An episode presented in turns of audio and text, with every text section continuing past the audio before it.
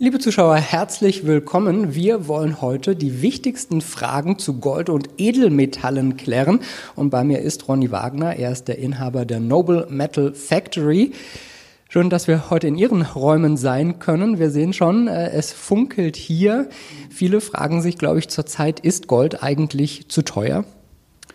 In meinen Augen nicht. Also man muss sich einfach anschauen, äh, wie sich Gold in den letzten Jahren entwickelt hat und ähm, warum es sich so entwickelt hat. Und ähm, man sieht einfach, dass das Vertrauen der Menschen in das Papiergeld und in die äh, Kapitalmärkte eben doch stark abgenommen hat. Und das ist für mich die Erklärung dafür, dass der Goldpreis eben so stark zulegen konnte kann der Goldpreis dann auch noch äh, signifikant steigen. Es gibt ja einige, die wirklich wahnsinnige Höhen mal voraussagen. Da muss man sich fragen, kann das wirklich so weit nach oben gehen? Ich denke, alles ist möglich. Ne? Voltaire hat es ja schon gesagt, ähm, Papiergeld tendiert eben langfristig immer zu seinem inneren Wert und der ist null. Das heißt für den Goldpreis, dass der gegen unendlich steigen kann. Ne? Das klingt jetzt natürlich vermessen, ähm, aber wenn man sich in die Geschichte anschaut, dann äh, stellt man doch fest, dass das immer wieder mal passiert ist. Wichtig ist, wie ich es schon gesagt habe, dass äh, eben äh, dieses Misstrauen der Menschen, dass man das so ein bisschen auf, auf der Agenda hat, dass man sich das anschaut weil ich schon äh, momentan wahrnehme, dass da die Menschen äh, das Vertrauen in unser Papiergeldsystem verlieren und immer mehr verlieren. Und das ist in meinen Augen der beste Katalysator für den Preis, für die Preisentwicklung. Jetzt gibt es die Notenbanken, die Milliarden ins Geldsystem pumpen. Äh, durch Corona haben wir auch gesehen, dass äh, viele Hilfspakete auf den Weg kommen. Ähm, warum sind die Zweifel am Papiergeld so stark verbreitet und wachsen eigentlich immer mehr? Sie haben es ja schon gesagt, also im Grunde genommen ist es das, äh, das Papiergeld drucken eigentlich. Ne? Also dass die Notenbanken hier äh, keine natürliche Bremse haben und einfach äh, ungedecktes Papiergeld auf den Markt werfen. Und dieses äh, Papiergeld wird äh, oder führt zu Verwerfung und führt eben zu Entwicklungen, äh, die eben dazu führen, dass die Inflationsraten steigen, ähm, dass die ähm, Anlagemärkte mit Geld überflutet werden und zu neuen Höhen aufbrechen. Äh, das hat einfach Konsequenzen. Das muss uns allen klar sein. Also man kann Probleme nicht wegdrucken. Man muss sich auch den Dingen stellen und die Ursachen beseitigen. Und äh, deswegen warne ich immer davor, dort jetzt ähm, immer weiter nur äh, die Papiergelddruckmaschinen anzuwerfen ähm, und sich nicht der Konsequenzen bewusst zu sein. 2019, 2020 waren Rekordjahre fürs Gold. Warum kaufen gerade die Deutschen so gerne Gold? Das hat äh, aus meiner Sicht mit dem deutschen Trauma zu tun, was wir in der Geschichte erlebt haben, die große Hyperinflation in den, in den 20er, äh, 30er Jahren des vergangenen Jahrhunderts. Ähm, da ist es eben, äh, hat es eben dazu geführt, dass diese Unmengen an Geld eben die Währung komplett zerstört haben und dass eben große Geldbündel nicht mehr ausgereicht haben, um die notwendigsten Lebenshaltungskosten zu finanzieren. Und das, denke ich, ist so ein Stück weit in unserem Unterbewusstsein noch mit drin. Der zweite Grund erscheint mir daran zu liegen, dass wir Deutschen ja grundsätzlich als pessimistisches Volk wahrgenommen werden und dass eben dort dieser Pessimismus äh, sich auch daran bemerkbar macht, dass eben die Deutschen gern zum Gold greifen, weil sie eben dem System nicht so großes Vertrauen entgegenbringen können. Gold kann ja auch schwanken, der Preis, ähm, aber wenn man so den langfristigen Trend sieht, dann äh, zeigt er natürlich klar nach oben. Aber kann Gold auch an Wert verlieren? Ich glaube nicht, dass es an Wert verlieren kann. Der Preis wird sich verändern, das ist, das ist richtig. Ähm, der Wert wird eigentlich immer konstant bleiben und die Menschen oder die Qualität des, des Goldes ist eigentlich, äh, dass es ein sicherer Hafen ist, äh, dass Menschen Zuflucht suchen, wenn es Probleme gibt. Und äh, das ist eigentlich die Qualität oder der Wert des Goldes und der ist in meinen Augen immer relativ konstant. Was sich verändert, ist der Preis. Ne? Das ist so, wenn man sich anschaut, 1999 hat man, hatten wir einen Goldpreis bei der Euro-Einführung von 250 Euro im, im Jahresdurchschnitt.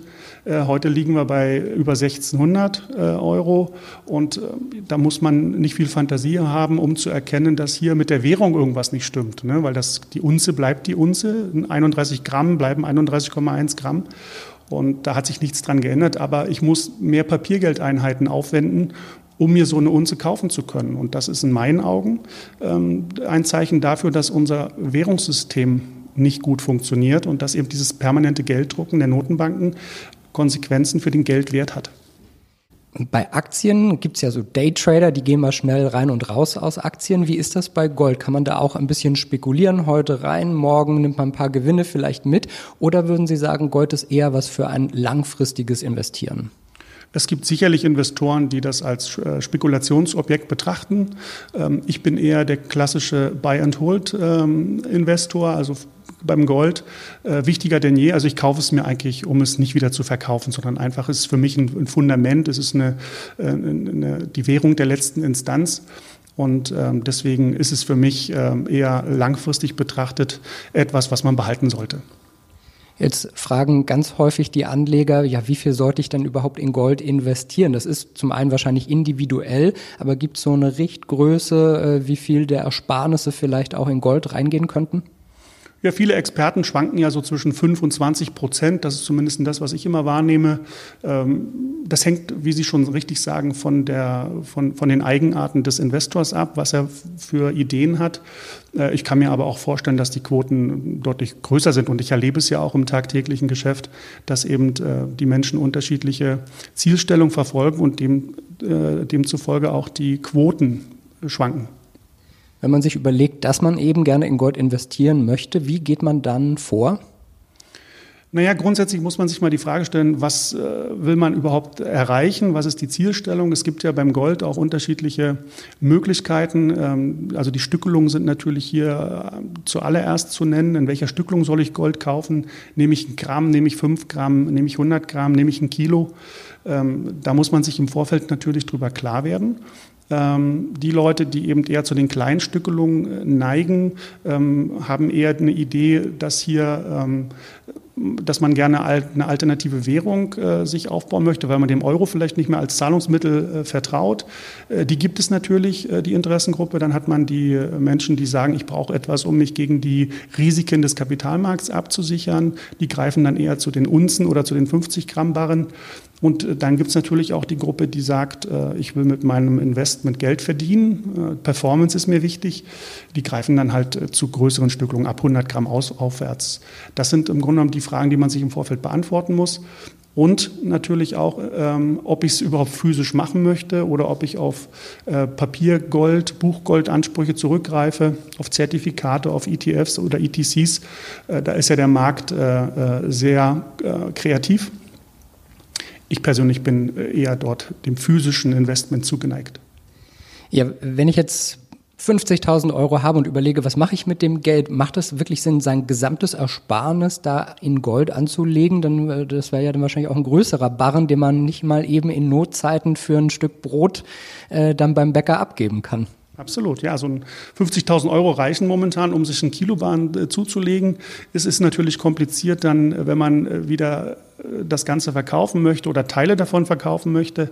Deswegen ist das vielleicht nicht die klügste Entscheidung. Grundsätzlich äh, macht auch hier eine, eine, gewisse Diversifikation Sinn. Man sollte es nicht übertreiben, man sollte die Komplexität des Portfolios nicht durch äh, großartiges, äh, riesiges Diversifizieren erhöhen.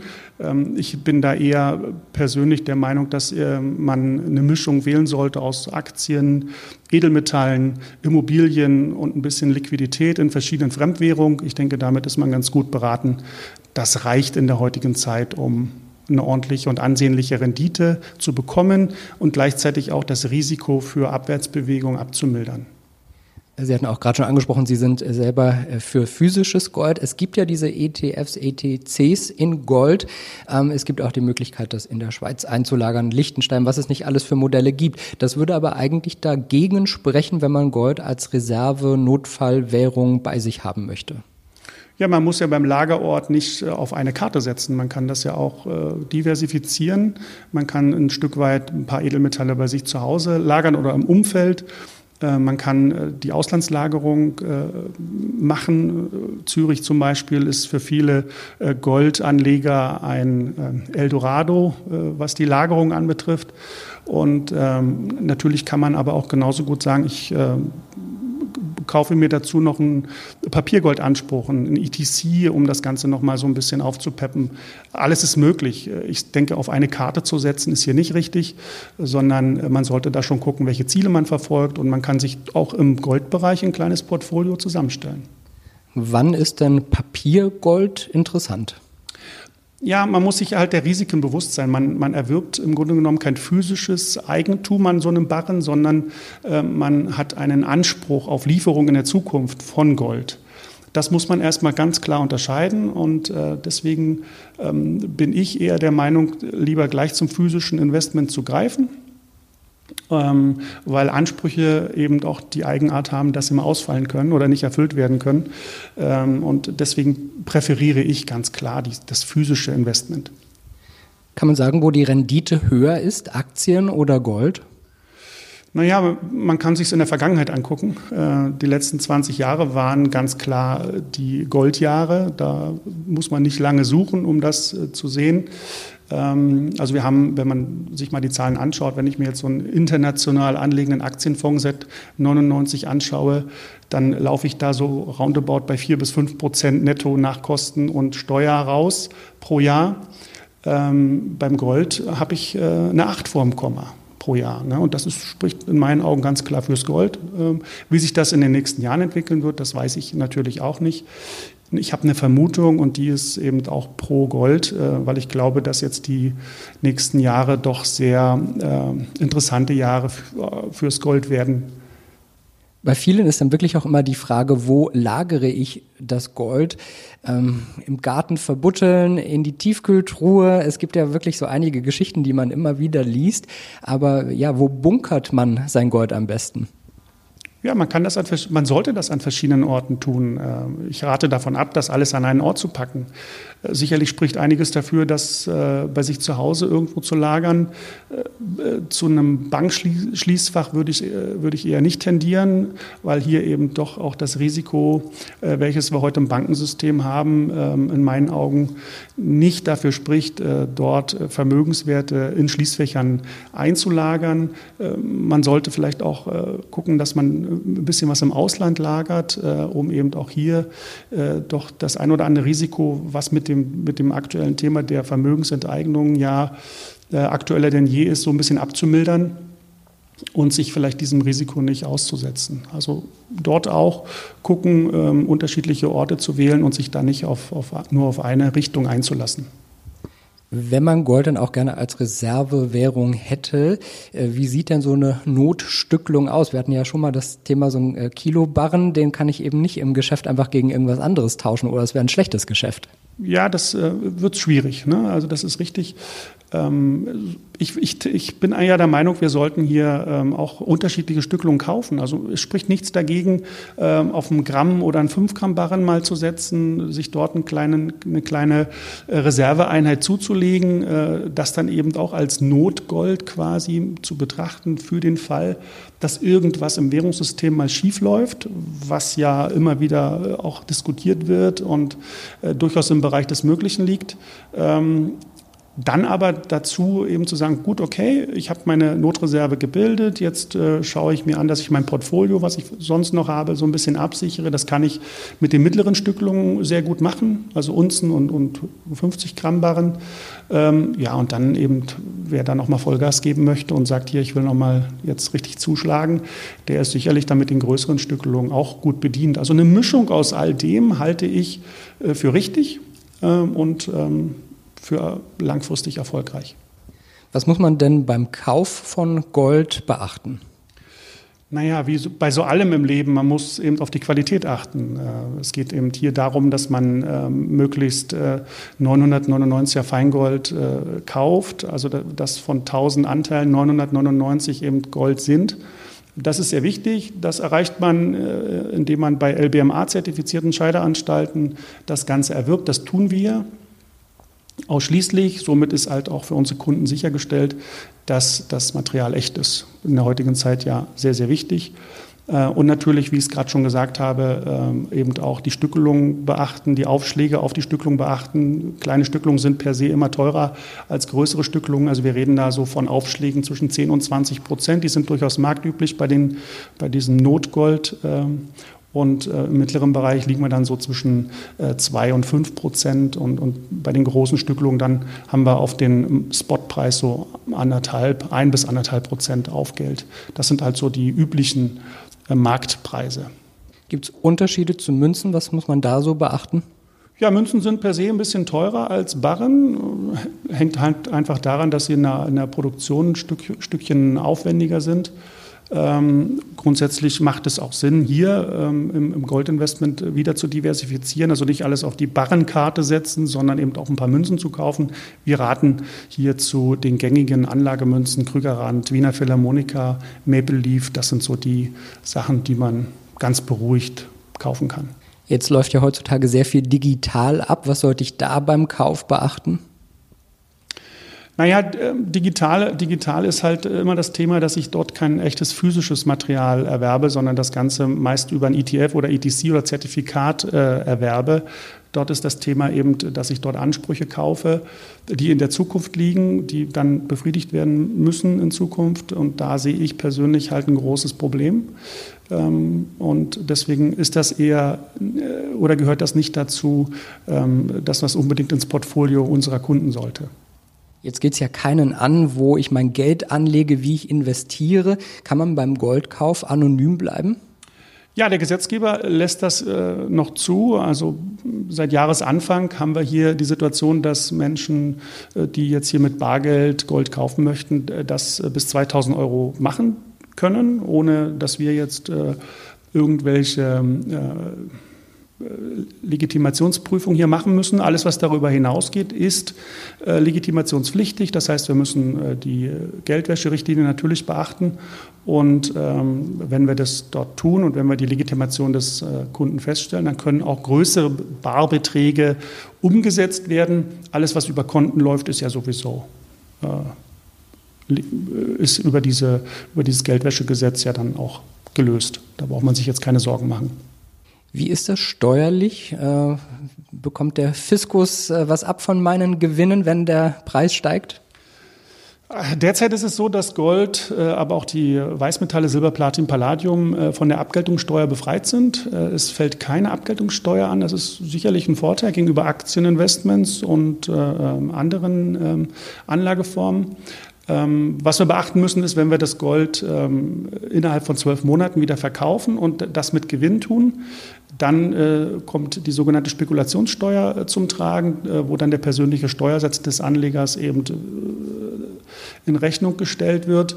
Ähm, bei ledigen können 600 Euro steuerfrei äh, vereinnahmt werden. Bei der Spekula also bei Spekulationsgewinn bei verheirateten, sind, verheirateten Leuten sind es dann 1200 Euro. Ähm, alles, was darüber hinausgeht, ist mit einem persönlichen Steuersatz zu belasten. Wie sieht es mit der Mehrwertsteuer aus? Gold ist mehrwertsteuerfrei. Das, daran sieht man eben auch, dass aus meiner Sicht Gold eine Währung ist, ne? weil Währungen sind ja auch äh, mehrwertsteuerfrei. Ähm, das kann man daran gut erkennen. Und ähm, die Weißmetalle Silber, Platin und Palladium sind Mehrwertsteuer belastet. Das muss man wissen. Ähm, es gibt die Möglichkeit, ähm, Silber, Platin, Palladium über sogenannte Zollfreilager äh, steuerfrei, mehrwertsteuerfrei zu erwerben und einzulagern. Ähm, ja, also da gibt es schon unterschiedliche Möglichkeiten. Da muss man aber darüber sprechen, ähm, was man mit dem Investment erreichen möchte. Jetzt gibt es auch Sparpläne für Gold. Äh, wie funktioniert das und ist das zweckmäßig? Ja, man kann es vergleichen mit einem Aktienfonds-Sparplan, Investmentsparplan. Man kauft halt regelmäßig äh, Mengen an, an Gold ein und äh, kann sich halt so einen äh, Barren oder eine Münze zusammensparen. Ähm, in meinen Augen macht das Sinn, weil nicht jeder kann sich eine, ein Kilo oder, oder ein 100 Gramm Barren äh, sofort leisten, sondern er sagt sich, na, ich möchte das schon monatlich machen ähm, und mir zusammensparen. Und immer wenn so ein Barren dann zusammengespart ist, kann der auch äh, über, kann auch über den verfügt werden und der, dieser kann ausgeliefert werden.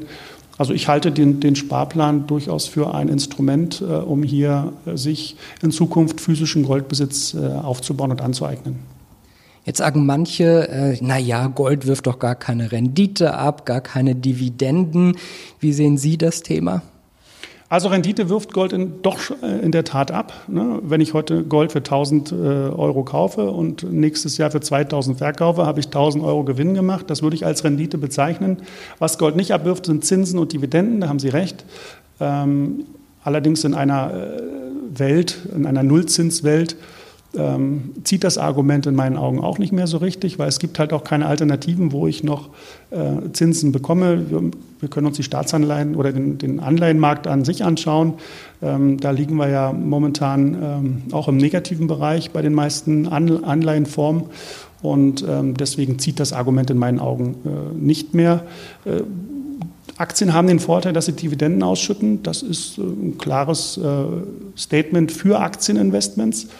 Ähm, ja, aber da muss man halt gucken, wie sich in Zukunft die Wirtschaft hier entwickeln wird und ob die Dividenden, die heute gezahlt werden, auch in Zukunft noch so üppig ausfallen. Jetzt haben wir so viele Fragen schon beantwortet. Äh, wer noch mehr Fragen hat, kann sich einfach an Sie wenden und auf der Internetseite haben Sie, glaube ich, auch äh, viel Wissen draufstehen. Ja, absolut. Das denke ich. Es gibt viel über den Goldmarkt zu wissen. Das ist äh, definitiv äh, so. Man sollte als ähm, interessierter Anleger sich auch definitiv damit beschäftigen. Ähm, und dann wird man eben merken, dass es dort sehr, sehr viele Facetten und sehr, sehr viele Richtungen gibt, in die man investieren kann. Ich rate eben dort, äh, sich ähm, auf ein Gespräch vielleicht mal einzulassen oder sich über die Dinge zu informieren, um sich dort halt einen, einen Überblick zu verschaffen. Ja, ich glaube, es ist ganz wichtig, äh, so das Wissen zu haben und dann kann jeder seine eigenen individuellen Investitionsentscheidungen, Anlageentscheidungen treffen. Danke Ihnen, Ronny Wagner, der Inhaber der Noble Metal Factory.